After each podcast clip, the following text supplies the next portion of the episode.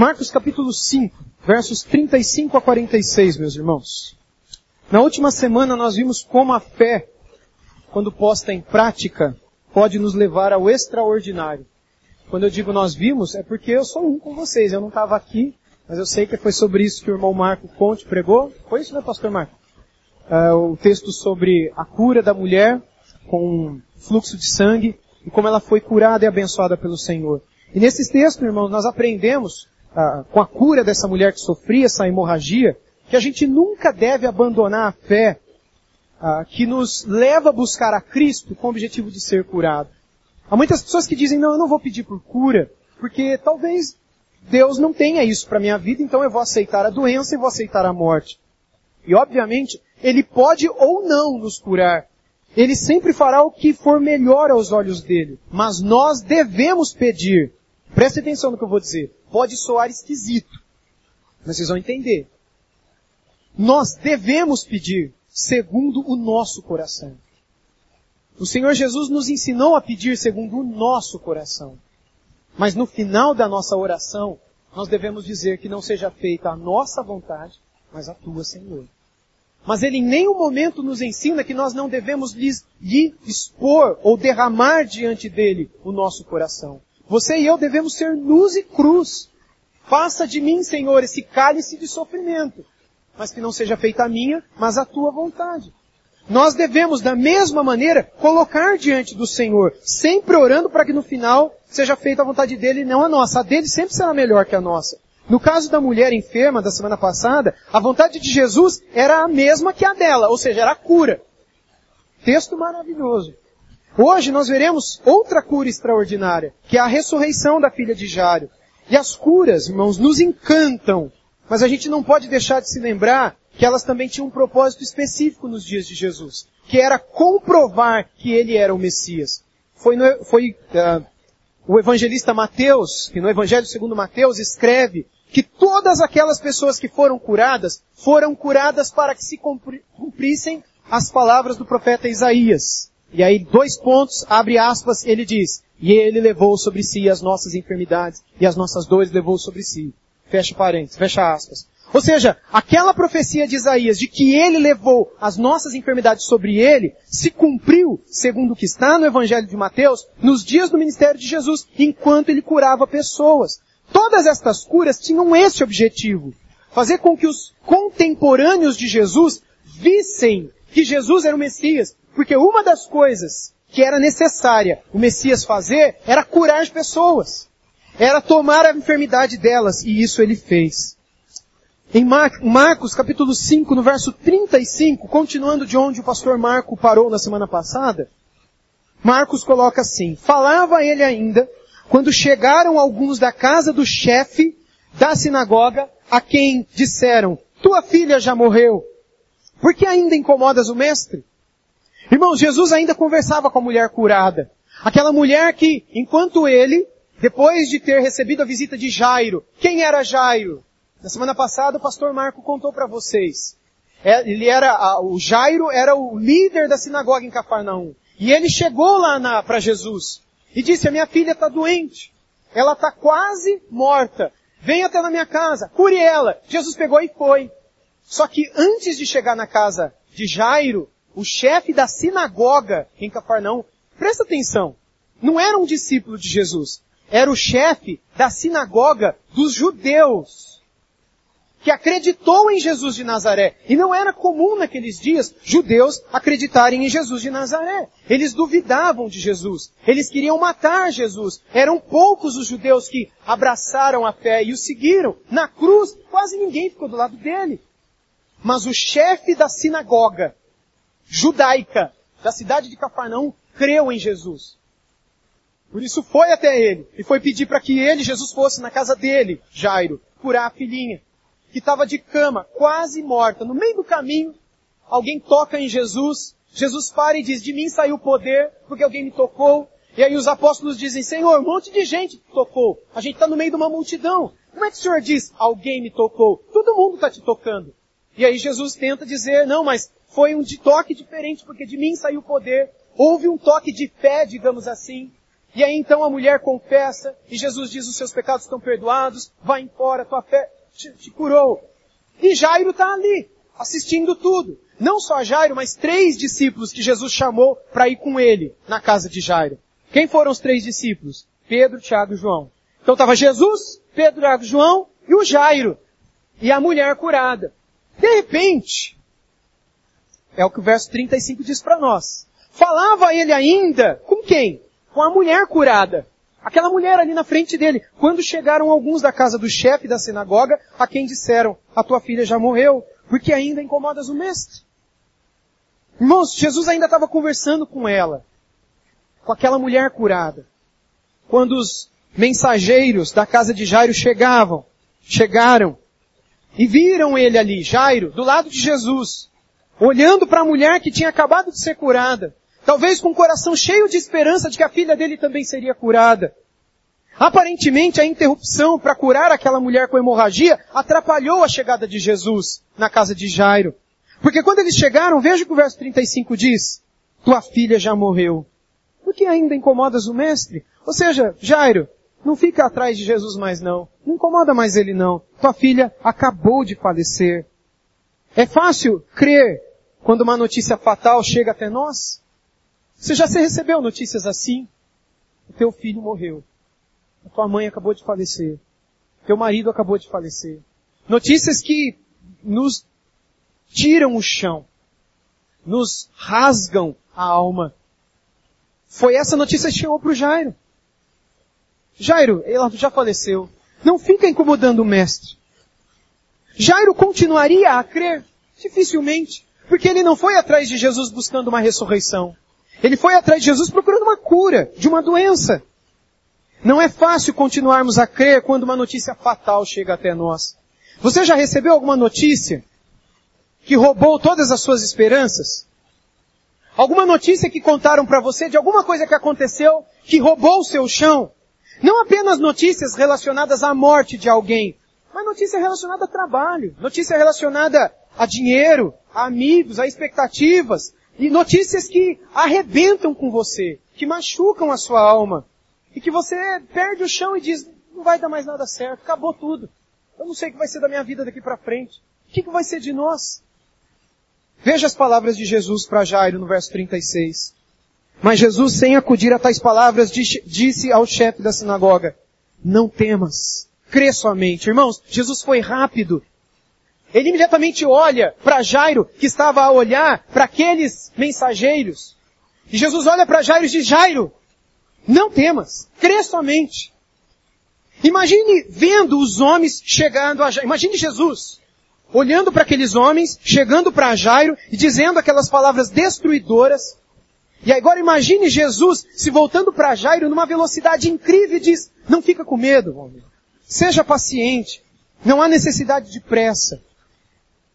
Mas o texto de Marcos continua, versos 37 a 40. Contudo, não permitiu que alguém o acompanhasse, senão Pedro e os irmãos Tiago e João.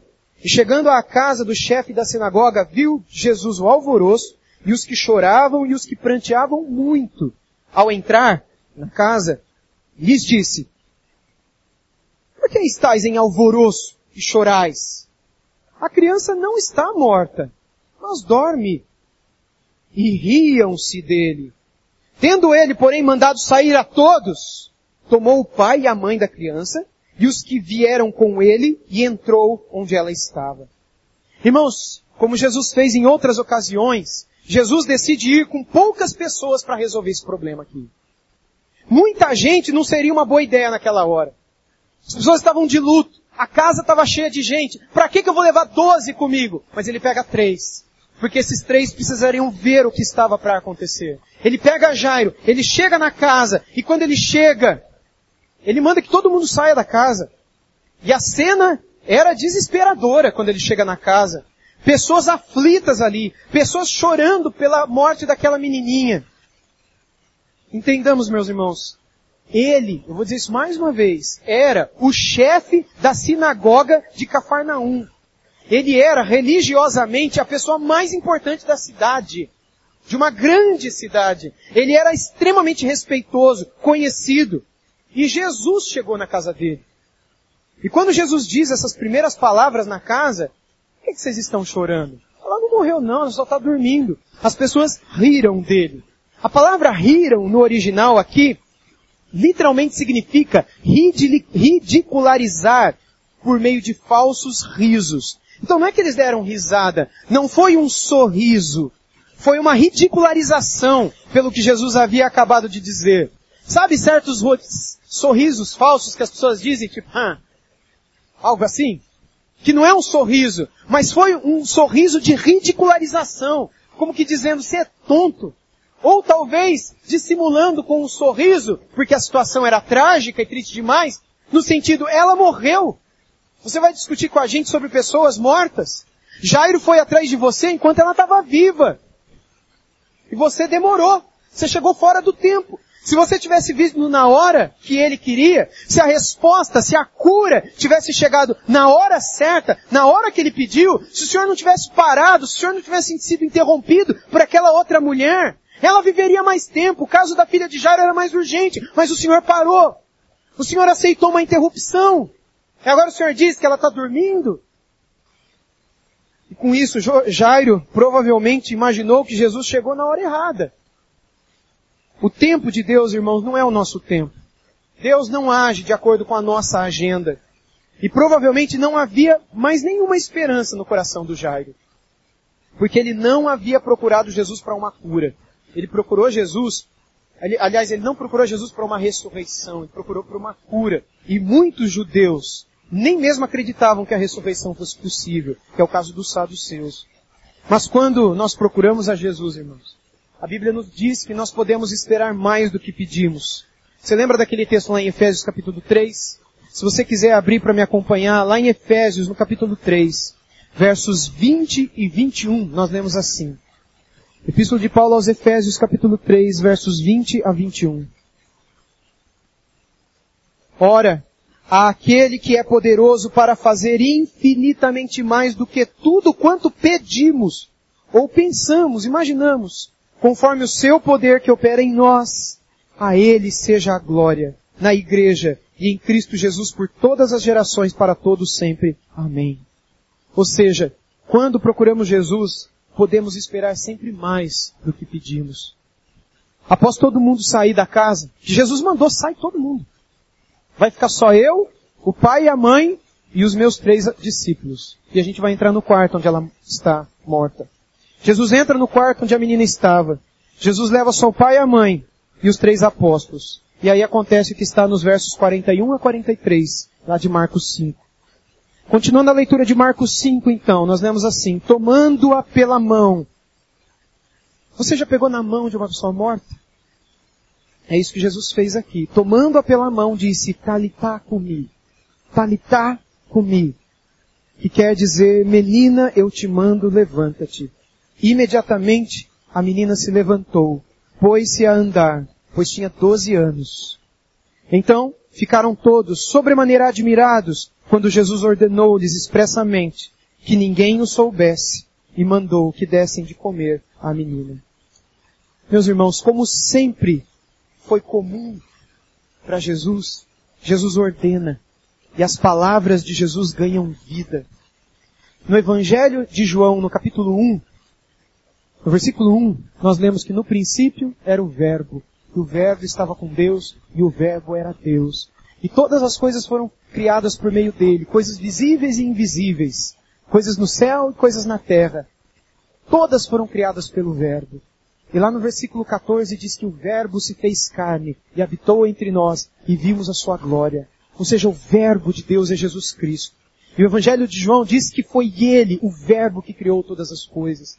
Quando nós abrimos em Gênesis 1, nós lemos que, e disse Deus, ou seja, o verbo de Deus, haja luz, e a luz foi criada. E Deus disse, haja o sol, haja estrelas, haja a lua, haja a terra, separação entre terra e água, seres vivos nas águas, seres vivos nos céus, seres vivos que rastejam. Quando Deus cria o ser humano, Deus sopra nele e o torna alma vivente. Deus cria tudo do nada pela sua palavra. A palavra de Deus tem poder para criar todas as coisas absolutamente do nada. Ele não precisa de uma matéria-prima. Para criar um vaso de barro, ele não precisa de barro. Ele simplesmente diz e o vaso aparece. Para ele criar um livro, ele não precisa de madeira, de folhas, de cola, de tinta, de couro, de linha. Ele não precisa de nada das coisas que formam um livro. Ele simplesmente diz, haja e acontece. Quando Jesus se coloca ao lado dela, é a voz que criou os céus e a terra que ordenam ali aquela menina. E a menina, e a vida, e a morte, e tudo lhe obedece. Tudo se cria, tudo surge do nada. Jesus é o dono da vida. Jesus é o autor da vida. Foi Ele que criou a vida. E só Ele sabe como gerar vida. E é o único capaz de dar ao ser humano aquilo sobre o que nenhum de nós tem controle, que é a morte. Há quem diga que se dá jeito para tudo, menos para a morte. E quando a gente conhece Jesus, a gente descobre que até essa frase está errada. Se dá jeito para tudo, só não se dá para a morte. Na minha vida já se deu jeito para a morte. Porque eu já morri. Há 21 anos atrás. Quando eu entreguei minha vida a Cristo. A morte já não tem poder mais sobre mim. Porque quando eu morrer e quando você morrer, nós sabemos que estaremos mais vivos do que aqui estamos. Ou como os portugueses dizem, do que cá estamos. Cá estamos, né? Nós vivemos, irmãos. Nós temos a vida em nós, a vida eterna, que já desfrutamos aqui e que a conheceremos plenamente quando aqui não mais estivermos. Nós não sabemos mais o que é morte. A morte para nós é só passagem de um estado para outro, de uma existência para outra, da finitude para a infinitude, da imperfeição para a perfeição, das sombras para o real, da morte para a real vida, da tristeza para a alegria, das lágrimas para o alívio. Só ele pode gerar vida. E então ele se senta ao lado da garota e diz essas palavras: Talitá, comi. São palavras em aramaico que inclusive estão nas suas Bíblias também. Literalmente, meus irmãos, talitá ou talita, como a gente diz, literalmente significa garota. Talita em aramaico é menina. E comi é levante. Só isso. Só que essa palavra talitá, embora signifique menina ou garota, na época, no contexto da época, ela era usada com carinho para as meninas. Era uma palavra que as mães e os pais usavam para a filha ainda pequena. É como hoje, quando um pai ou uma mãe chega para sua filha e chama filhinha, ou meu amorzinho, ou princesinha, enfim, como você chama sua filhinha pequenininha. Era essa a palavra que elas usavam naquela época, era talitá. Era princesinha. Comi não significa ressuscita. Comi significa simplesmente acorda, levante. Então imagine uma mãe chegando ao lado da cama da filha dizendo, princesinha, já é hora de acordar. Já é hora de se levantar. Com uma voz suave, cheia de carinho. Meus irmãos, é assim que Jesus chamou a filha de Jairo. Quando ele chega ao lado dela e diz, Talitá, comi. É como se ele estivesse dizendo, princesinha, acorda. Jesus estava diante de uma pessoa morta. E é assim que o autor da vida encara a morte. Com nada. Ele zomba da morte. Embora a morte seja a nossa maior inimiga, para o nosso Redentor, irmãos, ela é menos que nada.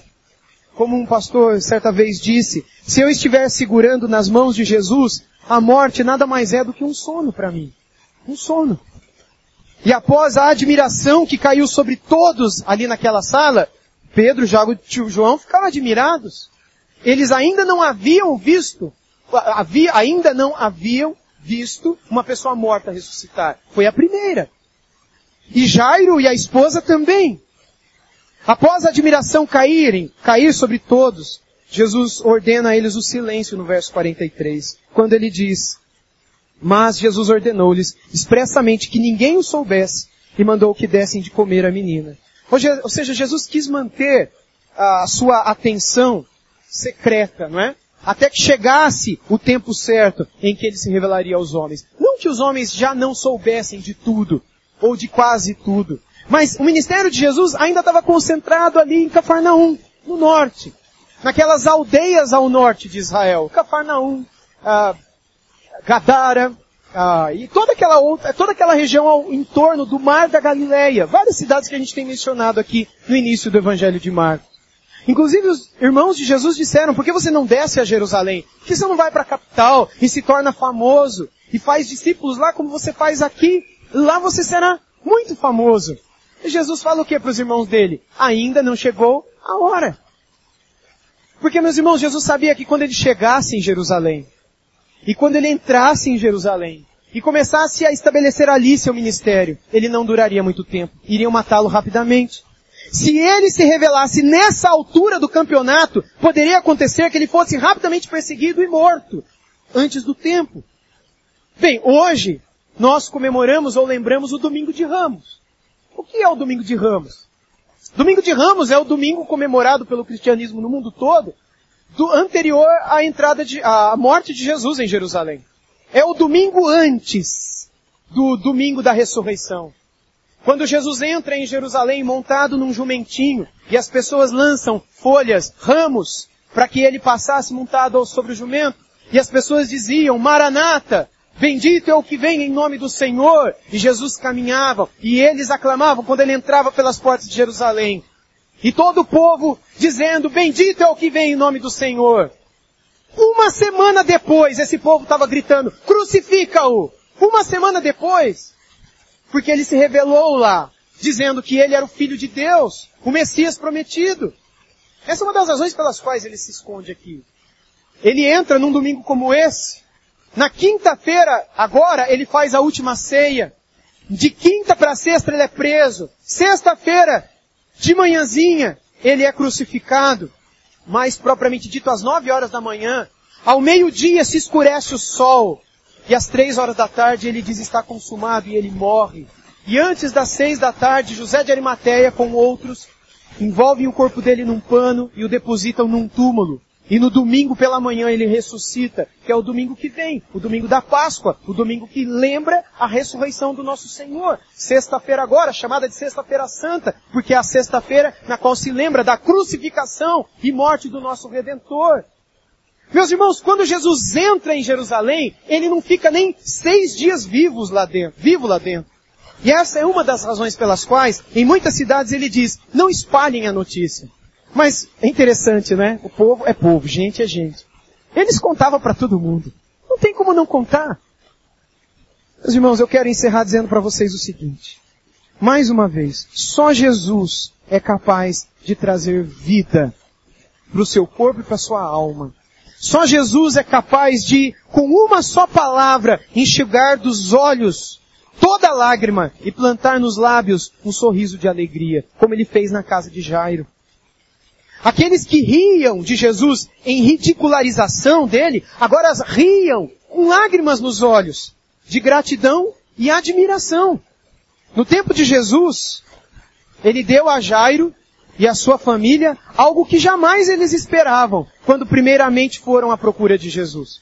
Você acha que quando Jairo foi procurar Jesus, ele esperou ver uma ressurreição da filha dele morta? Não, ele só foi procurar uma cura. Mas Jesus, no tempo dele, deu mais do que Jairo quis. Nunca nos esqueçamos, irmãos e irmãs, de que quando nós pedimos alguma coisa a Deus em nome de Jesus, que nós devemos esperar o tempo de Deus. Porque o tempo, no tempo de Deus, Ele vai nos responder. E a sua resposta será de acordo com a vontade dEle e não com a nossa vontade. Como está lá em Romanos 12, 2. Texto que diz que nós experimentaremos qual seja a boa, perfeita e agradável vontade de Deus. A vontade de Deus é sempre boa, perfeita e agradável. E Jesus diz que todo que pede recebe, todo que busca acha, todo que bate a porta se abre. Se você pede uma coisa para Deus, Deus vai te responder. Mas vai ser no tempo dele. Vai ser na hora dele. E vai ser do jeito dele. E você verá como Jairo viu que vai ser melhor. Você está impaciente com algo que pediu recentemente ao Senhor? Recentemente você tem feito algum pedido a Deus e que você está impaciente porque Deus ainda não respondeu? Parece que Deus não está te ouvindo. Você tem sido tentado a reclamar, murmurar porque alguma resposta da parte de Deus tem demorado, então deixe que Ele tome você pela mão, como Ele tomou na mão daquela menina morta. E que Ele cuide de você com o mesmo amor que Ele cuidou da filhinha de Jairo. Irmãos, Jesus, como diz o autor de Hebreus, é o mesmo ontem, hoje e eternamente. Ele, Jesus, sabe o tempo certo de todas as coisas. Ele, Jesus, está assentado à destra de Teus Pai e de lá Ele intercede por nós. Está na Epístola de Paulo aos Romanos. Ele não mudou. Ele sabe o tempo certo de te responder e em breve chegará a resposta dele a você. Chegará a hora dele se assentar ao seu lado e dele responder a todos os seus anseios. Até lá, responda à pergunta que ele fez a Jairo. Olhe de novo para o versículo 36 e com esse nós encerraremos. Marcos 5:36. Mas Jesus, sem acudir a tais palavras, disse ao chefe da sinagoga, não temas, crê somente. Creia somente. Creia e espere. A vontade dele sempre será boa, perfeita e agradável. Quando você busca a Deus por algo, é isso que você deve esperar dele. Ele vai te dar mais do que você pediu, melhor do que você pediu. Como a palavra de Deus diz em Efésios 3, 20. Ora, a aquele que é poderoso para nos dar infinitamente mais do que tudo quanto a ele pedimos ou pensamos a Ele seja a glória, pois, em Cristo Jesus e na Igreja, pelos séculos dos séculos. Amém.